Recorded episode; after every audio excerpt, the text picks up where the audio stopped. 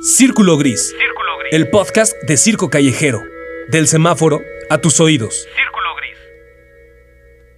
Hola, ¿qué tal amigos, amigas o simplemente amigues en lenguaje de 31 minutos, o sea, inclusivo? Bienvenidos al podcast número uno sobre el circo callejero. Mi nombre es Juan Razo, zanquero, malabarista, rolabolero, animador de eventos, sociólogo, aprendiz de todo y oficial de nada. Ustedes disculpen el estilo, ya que no soy locutor y mi trabajo con el micrófono ha estado más cercano al personal de salchichonería se le solicita en la línea de cajas que a la radio. Seriedad, señores. Capítulo 1. Breve historia del circo de Babilonia a la Revolución Industrial. Antes de entrarle al tema de los malabaristas callejeros, haremos un brevísimo, bueno, más o menos breve, recorrido por la historia del circo. Las prácticas circenses datan de al menos tres milenios de antigüedad y han estado presentes en culturas antiquísimas, tales como la mesopotámica, la china o egipcia. Si bien no dirigidas a un público para entretenerlo y más bien relacionadas a prácticas rituales, mientras que en Europa ubicamos sus comienzos en las antiguas Grecia y Roma, de donde proviene la lamentable frase pan y circo para el pueblo, que tan mala fama ha traído a las dignas y nobles prácticas circenses que nada tienen que ver con gladiadores devorados por fieras salvajes mientras pelean por sus vidas para entretener a las multitudes. Aunque ciertamente se ha guardado el parentesco del circo Lo y su escenario redondo, donde la pista en esta forma es importante para realizar las carreras de caballos y otros animales regularmente exóticos. Y bueno, de este lado del charco también se cuecen habas, en la cultura olmeca, 800 años antes de Cristo, podemos encontrar vestigios de acróbatas, equilibristas o de zanqueros en la cultura maya, entre otros ejemplos. Los actos circenses no tienen un único origen geográfico ni una sola forma de expresión, sino que han sido manifestaciones culturales, religiosas, deportivas, artísticas o de entretenimiento que se han presentado en distintas latitudes y civilizaciones, sin tener contacto previo entre ellas. Si bien el circo romano tenía la intención de distraer al pueblo de su yugo político, el circo actual busca emancipar al público y mostrar las capacidades del cuerpo y la mente humana en la derrota del miedo. Demos un salto de algunas centenas de años para llegar al circo moderno. El concepto de circo moderno surge en Inglaterra, en el año 1768, para ser precisos. Según nos cuenta el historiador del circo, el maestro Julio Rebolledo Cárdenas, mexicano para orgullo nuestro y quien impulsó fuertemente la institucionalización y dignificación de estas artes en nuestro país. El sargento inglés mayor de caballería Philip Astelay comenzó con espectáculos ecuestres, es decir, con números sobre caballos. Más tarde incorporó diversos actos a las funciones, asemejándose cada vez más al circo como lo conocemos actualmente. Aunque en ese tiempo se hacía en auditorios cerrados y aún no se incorporaba la carpa, ya que esta modificación, que ayudó a hacer los espectáculos itinerantes, tardaría algunos años más en ser un elemento característico de los circos. Ahora pasemos al circo ruso. Matryoshka. Aunque el modelo de circo que más conocemos en el mundo se desarrolló en Europa Occidental y posteriormente en Estados Unidos, Rusia también contribuyó de manera importante y característica a este arte. A continuación, presentaremos un dato curioso. Como todas las instituciones soviéticas, el circo fue nacionalizado en 1919, al acabar la revolución. En 1929 se fundó la Escuela de Circo de Moscú y en 1946 se introdujo al estudio para los payasos, formando las primeras instituciones educativas públicas en el mundo para las artes del circo. Desde 1957, los circos de toda la Unión Soviética han sido gestionados por la empresa estatal Unión de los Circos Públicos, que llegó a construir alrededor de 70 equipamientos hasta la caída de la URSS. Ahora llegamos rápidamente al nuevo circo. El nuevo circo, también conocido como circo contemporáneo, ha incorporado modificaciones importantes a la presentación, estructura y desarrollo de los espectáculos. Ha retomado viejas prácticas del circo olvidadas por algunas carpas, como la música en vivo y también prescindido de otras vueltas referentes del circo tradicional o clásico, nombre que se le dio al circo moderno tras la llegada del nuevo circo. El caso más controversial ha sido la salida de actos en los que participaban animales. Esta innovación al circo la vemos claramente desde la década de los 80, en países como Francia, Canadá y Estados Unidos.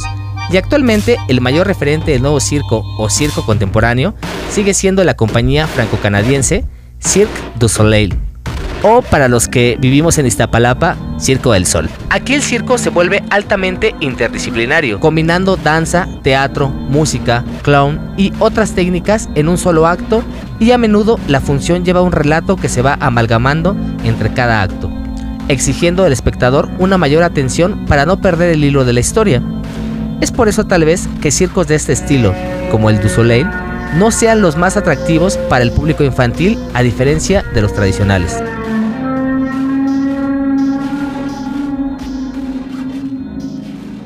Nos escuchamos en el segundo episodio de esta serie. Círculo Gris. Círculo Gris. Del semáforo a tus oídos.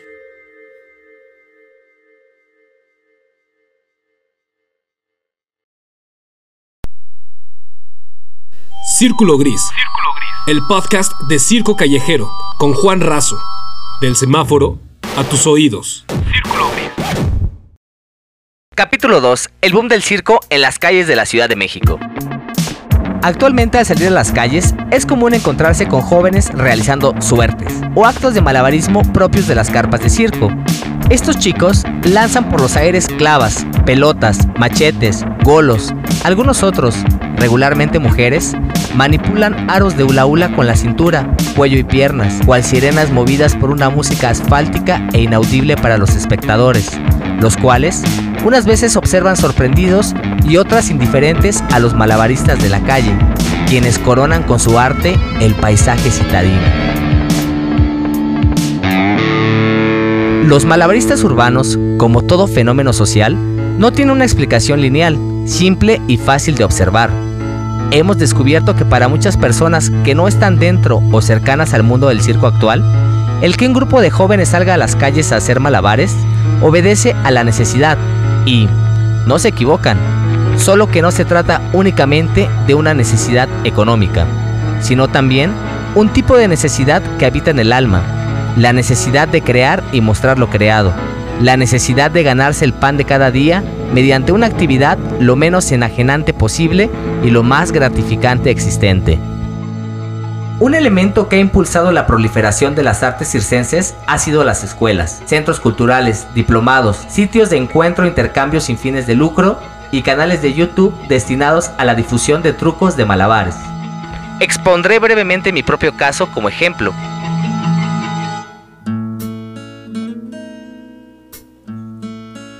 Por allá del remoto año 2009, tuve mi primer acercamiento al mundo de los malabares fue en el Centro de Arte y Cultura Circo Volador, en un taller gratuito impartido por un joven francés de nombre Olivier. En aquel tiempo me encontraba estudiando la licenciatura en contabilidad en el Politécnico Nacional antes de decidirme por la sociología. Aún vivía con mis padres y contaba con 21 años, o sea, era una criatura. Tras unos meses de asistir al taller, conocer a otros jóvenes que se dedicaban a lo mismo, mientras en muchos casos también alternaban el circo con sus estudios formales y algunos otros además iban al semáforo, la cosquillita de pararme frente a los autos a hacer lo propio se alojó en mí. El empezar a hacer malabares no estaba siendo suficiente. Era necesario contrastar el dominio de las clavas y pelotas frente a un público diferente de mi mamá y mi abuelita, un público auténtico, capaz de mostrar su gusto genuina y lindamente o su disgusto indiferente y hasta a veces de manera cruel. Y siendo que el Circo del Sol y el Auditorio Nacional eran escenarios muy lejanos de pisar, lo más inmediato fue el semáforo. Así que un día me aventuré con otro amigo del taller a ir al faro, como también le decimos. Aquella ocasión tuvimos miedo, vergüenza, sufrimos intimidación por parte de los vendedores de frutas. Experimentamos por vez primera el que te suban el vidrio al pasar a pedir la cooperación, el rechazo, el rechazo. Pero también las sonrisas, el ganarse una moneda por hacer lo que te gusta. Escuchamos palabras de aliento y sentimos la empatía de los automovilistas. Y desde ahí nadie ha podido sacarnos de los faros. Aunque posteriormente ambos nos dedicamos a los eventos de manera más formal, el semáforo siempre es un lugar al cual recurrir en tiempos de vacas flacas.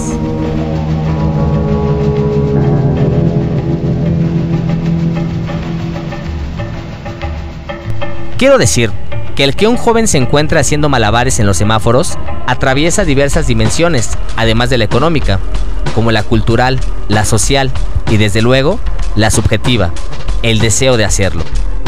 En la cultural encontramos que existen lugares donde aprender y ya no es requisito indispensable provenir de una familia de circo. En la social, las amistades y sus gustos en común, regularmente proclives a la cultura y las artes. En la económica, desde luego que inciden la precarización laboral y la clase social. Pero quizás el factor más importante sea el subjetivo, el significado que tiene ser un artista callejero y el ganarse el sustento haciendo lo que te gusta. Nos escuchamos en el siguiente episodio de esta serie sobre circo callejero, Círculo Gris, con Juan Razo, del semáforo a tus oídos.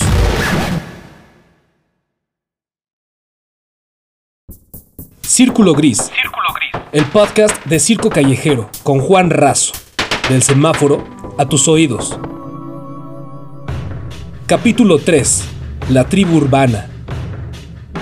Saludos a quienes han llegado al tercer capítulo de esta miniserie realizada en tiempos de COVID-19. Deseando que todos gocen de excelente salud, manteniendo la calma y siguiendo las recomendaciones en cada fase. Y en dado caso de que estés escuchando este podcast tiempo después de la pandemia, felicidades. Significa que logramos hacer frente a la adversidad. Bueno, a lo que nos truje Chencha. Las tribus urbanas, subculturas, contraculturas o en tono menos alarmante, las culturas juveniles, son un fenómeno presente en las grandes urbes. Todos los hemos visto con asombro o fascinación. Algunas madres te han puesto sobre alerta diciéndote, no los mires o serás como ellos. Siendo en ocasiones demasiado tarde porque lo has visto todo. En sus filas podemos encontrar a los clásicos punks, escatos, patinetos, emos, metaleros, rockeros, cholos, otakus, trisoleros, rastamanes.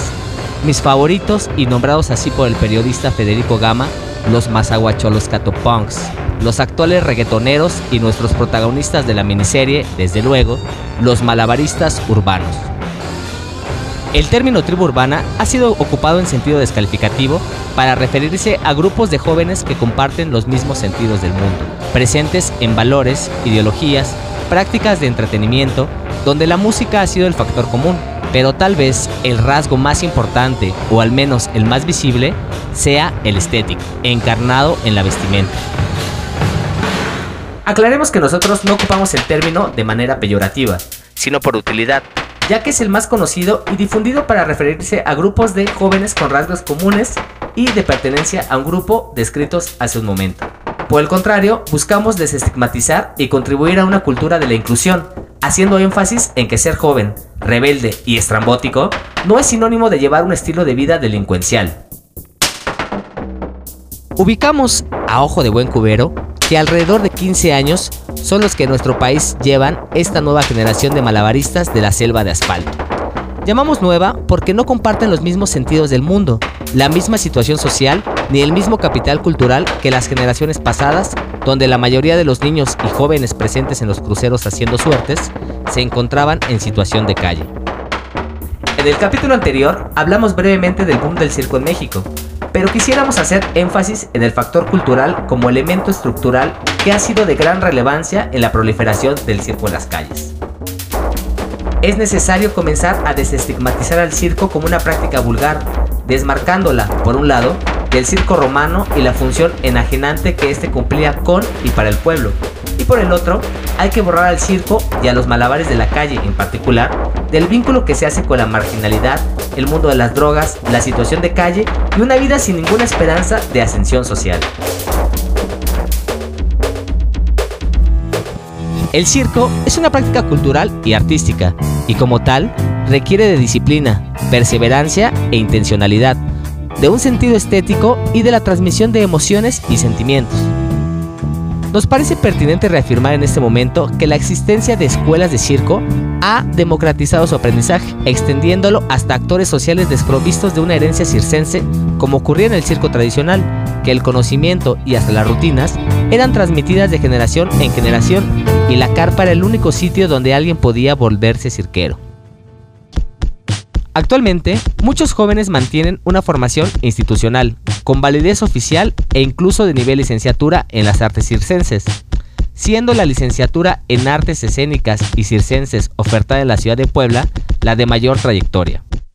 Es decir, que los malabaristas urbanos como grupo de jóvenes son la expresión de un movimiento cultural dentro de la lógica de la globalización, ya que mediante canales de YouTube y videos difundidos por redes sociales se comparten las experiencias vividas en diferentes ciudades de distintos países.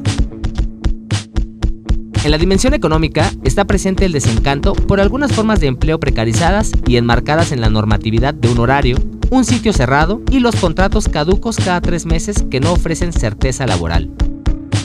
Como tribu urbana, el elemento contestatario y contracultural estaría presente precisamente en la repulsa a los empleos convencionales, a las normas sociales del buen vestir, al establishment. Continuaremos en el siguiente episodio con los componentes de la identidad. Círculo Gris. Círculo Gris. Con Juan Razo, el podcast de Circo Callejero.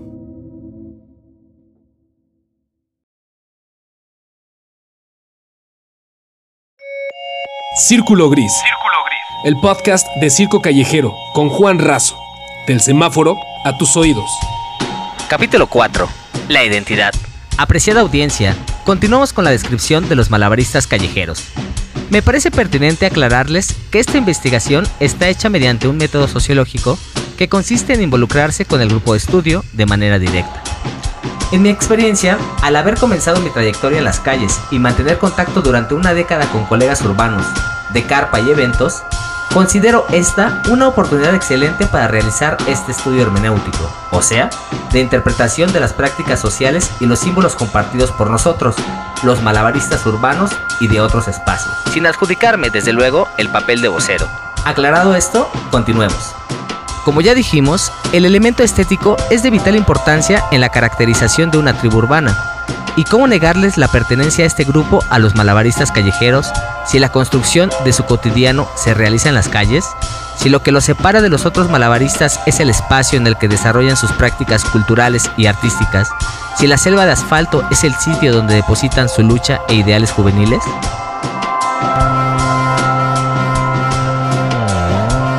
Antes de entrarle a la imagen de los malabaristas, hablemos de qué es la identidad.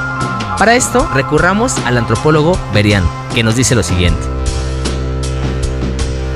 Los códigos culturales permiten establecer una relación particular con un ámbito de la realidad, la esfera de lo sagrado. Aquí no se trata de producir una clasificación de los atributos que configuran la unidad de mi grupo frente a otros grupos, sino de articular una interpretación del mundo en un doble nivel, sagrado y profano. A. El ámbito imaginario, invisible, no a la mano, extraordinario, sagrado del mundo que constituye el horizonte de sentido de B. Las interacciones cotidianas, ordinarias, rutinarias en el mundo social. Bueno, bueno, procuremos no ponernos tan domingueros con tanta teoría academicista pero a veces necesaria para algunas categorías sociales. En el caso de los malabaristas urbanos, lo sagrado estaría relacionado con la conciencia artística, con una encomienda autoimpuesta de resistencia social, de mostrar día a día, de luz roja en luz roja, que otra forma de subsistencia es posible, que la vida también es juego y locura, que la humanidad no está conformada únicamente por Homo sapiens, sino que además cohabitamos con los Homo ludens. El hombre que juega. Lo profano vendría a estar conformado por las clavas y las pelotas en juego, por los puntos de reunión como el puente bajo el estadio de Ciudad Universitaria, en algún momento la Alameda Central de la Ciudad de México previo a su remodelación o en el Monumento a la Revolución. También en su monociclo que como un pegaso se cierne sobre los autos en reposo, en el intercambio del saber hacer y los retos continuos por sobresalir en la tribu, o en la asistencia a la pulquería y desde luego en echar pelota para vivir.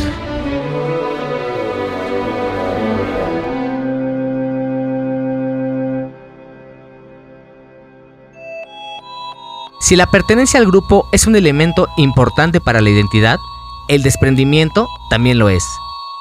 El desprendimiento estaría marcado, entonces, hacia los que han elegido otras formas de medio de subsistencia, como podrían ser los godines o los jóvenes que se han empleado en call centers, los que no cuentan con una formación circense, quienes no disciplinan el cuerpo, en los que la preeminencia de la mano derecha se ha arraigado hasta la médula, los otros.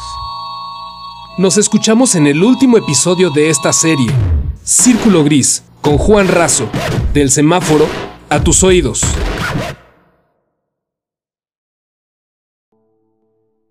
Bienvenido al último episodio de Círculo Gris, el podcast de Circo Callejero, con Juan Razo. Círculo. Capítulo 5. La fachada y la ejecución de los malabares como una forma de trabajo. Transitoria o duradera en el tiempo. Hemos recorrido de pisa y corre algunos elementos que consideramos importantes para esta tribu citadina, esperando que para el público Lego haya sido de utilidad en la adquisición de un nuevo conocimiento sobre este grupo juvenil tan poco estudiado. También esperamos que los malabaristas urbanos que escuchen estos podcasts se encuentren en algunas descripciones, sin pretender estereotipar a ningún actor. Solo deseamos demostrar los rasgos que compartimos los malabaristas de las calles como grupo juvenil y algunos ya no tan juveniles, como yo, que nos encontramos en el comienzo de esa caótica etapa llamada chaborruqués. Bueno, por fin hablemos sobre la vestimenta. El cómo se presenta uno ante los demás es medular en el entendimiento de la identidad, en la búsqueda de la diferencia por medio de la fachada, o en el caso de los malabaristas y otros grupos urbanos, la mala facha, que cumple esta función de adhesión y desprendimiento. La fachada es la imagen que se desea mostrar ante los espectadores del gran teatro social. Esta comprende la vestimenta, los modales y el setting o medio, dentro de la analogía dramatúrgica del sociólogo estadounidense Irving Goffman, quien plantea que todos los sujetos actuamos en la realización de la interacción social y a quienes llama actores sociales. Por ello, es común ver a estos jóvenes vestidos de manera extravagante, muchas veces algo andrajosa, parte del ideario romántico y bohemio del artista callejero.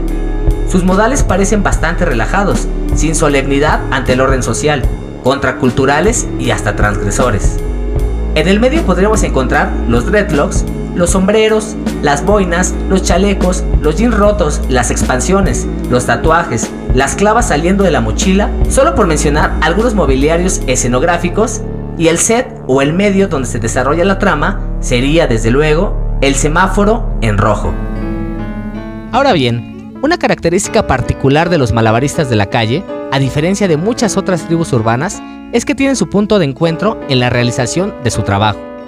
Y nos aventuramos a decir que es un trabajo, ya que la forma clásica de empleo a partir del desarrollo del capitalismo, aquel en donde están separadas la producción, la circulación y el consumo de las mercancías, no es la única forma de trabajo.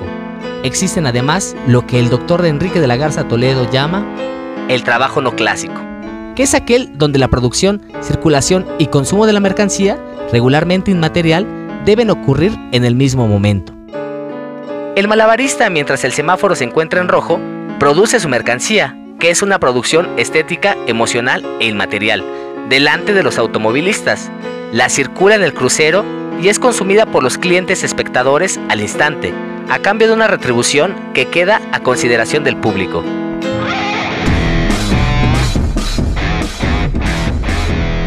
En América Latina, lugar donde el trabajo informal cubre cifras altísimas y los empleos atípicos, como el de los vagoneros o vendedores ambulantes son frecuentes, no debería sorprendernos que los malabaristas urbanos sean también un minúsculo apéndice de este segmento. Aunque tal vez por su reducido número y poca organización como sujeto colectivo, aún no aparezcan en las estadísticas de la encuesta nacional de ocupación y empleo. Para finalizar, quiero compartirles que muchos trabajadores de malabares en los semáforos desarrollan un estilo de vida familiar, escolar y de esparcimiento de manera normal. Existen mujeres que hacen hula hula en el semáforo después de dejar al niño en la escuela. Hay quienes ocupan su ingreso para el pago de renta, de alimento, de transporte, de vacaciones, etc., siendo el semáforo el sitio de donde obtienen sus ingresos.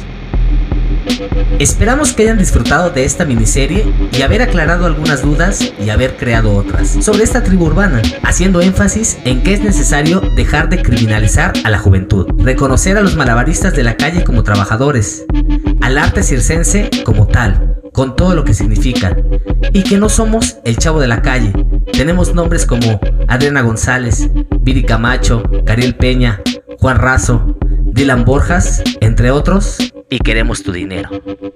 Esto fue Círculo Gris, el podcast de Circo Callejero, con Juan Razo, del semáforo a tus oídos.